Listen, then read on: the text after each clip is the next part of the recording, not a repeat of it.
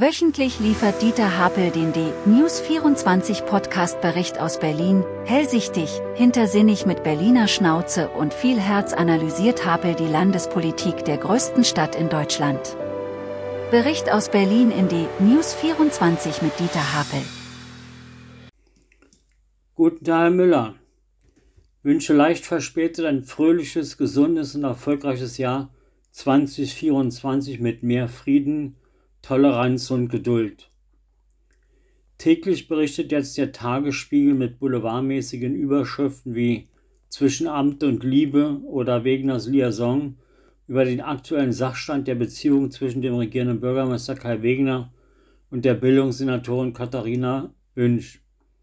Obwohl diese Beziehung nun öffentlich und transparent ist, wird weiter skandalisiert. In weiten Teilen der Welt würde eine Beziehung zwischen einem Bürgermeister und einer Senatorin wohl kaum eine Krise auslösen. In anderen Ländern, Frankreich oder England, würde man wahrscheinlich die Love Story mit den Liebenden feiern, währenddessen in Berlin derartige Ungeheuerlichkeiten wie eine Liebesbeziehung in einem Kollegialorgan wie dem Senat sofort zu Rücktrittsforderungen und heftigen Attacken der Opposition führt. Hier ticken die Uhren der Missgunst und der parteipolitischen Ränkespiele anders. Nachdem sowohl der Bildungssenatorin wie auch dem regierenden Bürgermeister durchaus eine kompetente Arbeit bescheinigt werden, versucht man nun über dienstrechtliche oder moralische Ansprüche eine Liebesbeziehung zu kriminalisieren. Manche Akteure zeigen wenig menschliche Empathie. Berlins Politik wird in der nächsten Zeit weiter pendeln zwischen Liebeskomödie und Liebesdrama. Bleibt abzuwarten, ob das Liebespaar dem publizistischen Trommelfeuer von Süddeutscher Zeitung, Tagesspiegel bis zur Neuen Zürcher Zeitung gewachsen bleibt. Wie heißt auch noch ein berühmtes Lied? Kann denn Liebe Sünde sein? In Berlin wohl schon. Diese Woche wurde die Hauptstadt aber auch gebeutelt von demonstrierenden Bauern, die mit ihren Traktoren die Stadt lahmlegt, streikenden Eisenbahnern oder die wieder aus dem Nichts oder dem Südseeurlaub aufgetauchten sogenannten Klimaaktivisten der letzten Generation, die allein im letzten Jahr in Berlin mehr als 550 umstrittene Blockadeaktionen durchführten. Nachdem der Berliner Senat den Doppelhaushalt 2024-2025 mit einer pauschalen Finanzierungslücke von rund 4 Milliarden Euro beschlossen hat, bemüht sich nun Finanzsenator Evers, die sogenannte PMA, pauschale Minderausgabe des Senats zu konkretisieren. Also hat er alle Senatsverwaltungen freundlichst aufgefordert, die Einsparvorgabe von 5,9 Prozent in den jeweiligen Verwaltungen zu konkretisieren. Aus dem Hause der Innensenatorin Spranger wurde sofort heftigst erklärt, man könne im Bereich der inneren Sicherheit keinen einzigen Euro einsparen. Es wurden sofort Horrorszenarien wie, dann können wegen Benzinmangel keine Funkwagen mehr fahren oder die Feuerwehren nicht mehr löschen, beschworen. Stattdessen forderte sie, wie auch der SPD-Fraktionsvorsitzende Saleh, bei den Einsparungen zu priorisieren und die Steuerschätzung im Mai abzuwarten. Ein Berlin-typischer Vorschlag, das Problem zu verschieben und zu hoffen, dass es sich schon irgendwie regelt.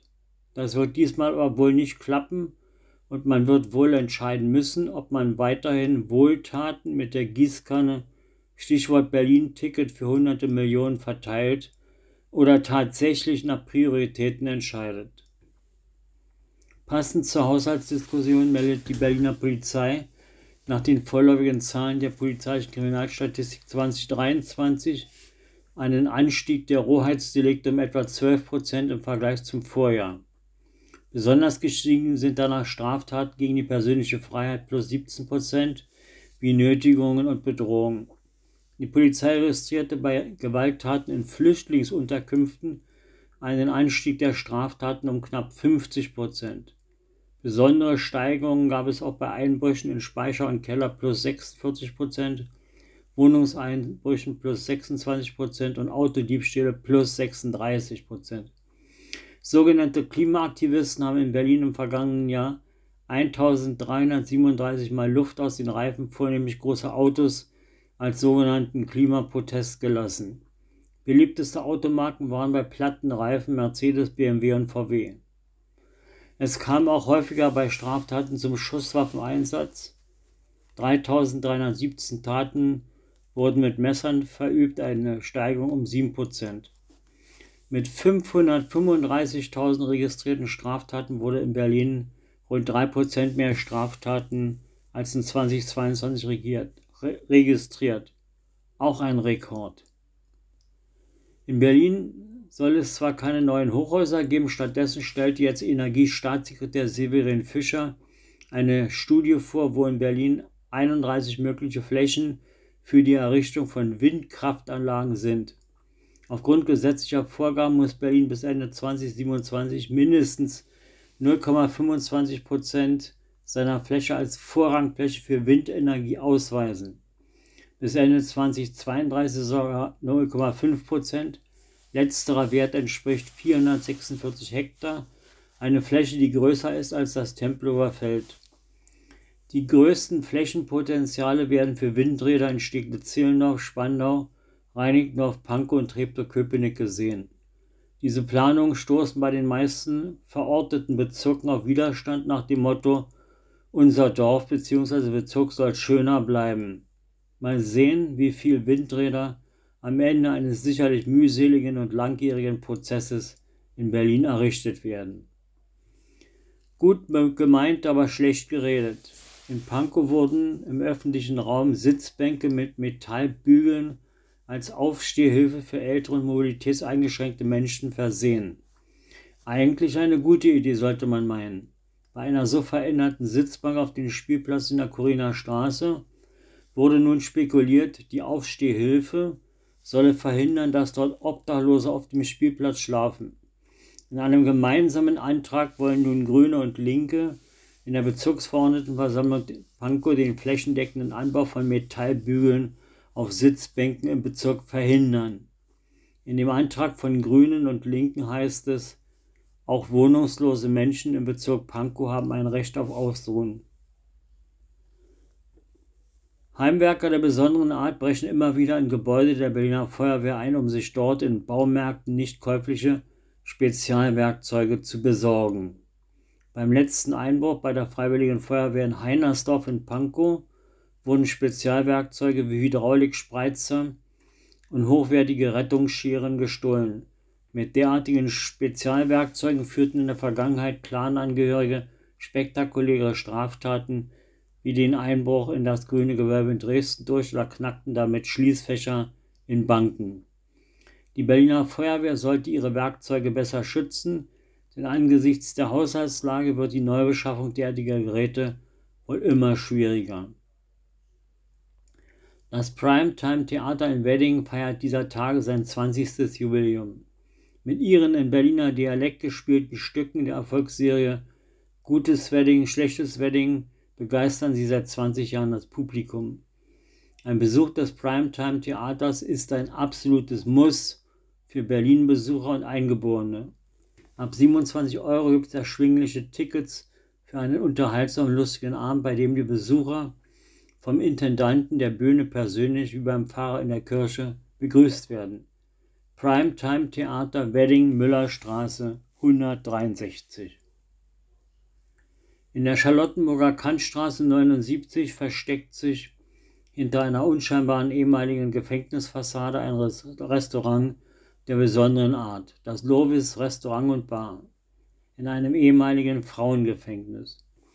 Nicht nur kulinarisch ist das Restaurant empfehlenswert, man ist begeistert und verblüfft, wie man aus einem ehemaligen Frauengefängnis ein Restaurant mit unglaublichem Ambiente erschaffen kann. An vielen Stellen des Restaurants sind Teile des ehemaligen Gefängnisses integriert. So sind die modernen Toiletten noch mit den alten, schweren Zellentüren versehen. Aber keine Angst, das Guckloch ist verklebt. Das Lovis ist eine außergewöhnliche Bereicherung für die Kantstraße, dessen kulinarische Prägung bei manchen Zeitgenossen in der Umbenennung der Kantstraße in Canton Street gipfelt.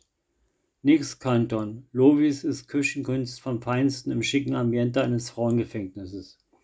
Geboten werden vier oder sechs Gangmenüs für 85 bzw. 99 Euro, Weinbegleitung gibt es für 48 bzw. 60 Euro. Es gibt aber auch eine Weinkarte, wo man zum Beispiel eine Flasche Primitivo für 58 Euro bekommt. Neben den Menüs gibt es auch eine kleine Speisekarte. Gefallen hat das gereifte 250 Gramm schwere deutsche Entrecote für 38 Euro oder das angebratene Pastrami mit Daikon, Spaghetti und Dashi für 26 Euro. Schmackhaft auch für 6 Euro das Sauerteigbrot mit aufgeschlagener Butter. Als Nachtisch gab es zur Auswahl Salzkaramell mit Zitronenthymian oder die Käseauswahl von Blohmeyers. Erwähnenswert auch der perfekte Service. Das Lovis Kantstraße 79 nahe Amtsgerichtsplatz hat Dienstag bis Samstag von 18.30 Uhr bis 22 Uhr geöffnet. Unbedingt anschauen. Ich wünsche Ihnen für den Rest des Jahres 2024 alles erdenklich Gute und bleiben Sie gesund.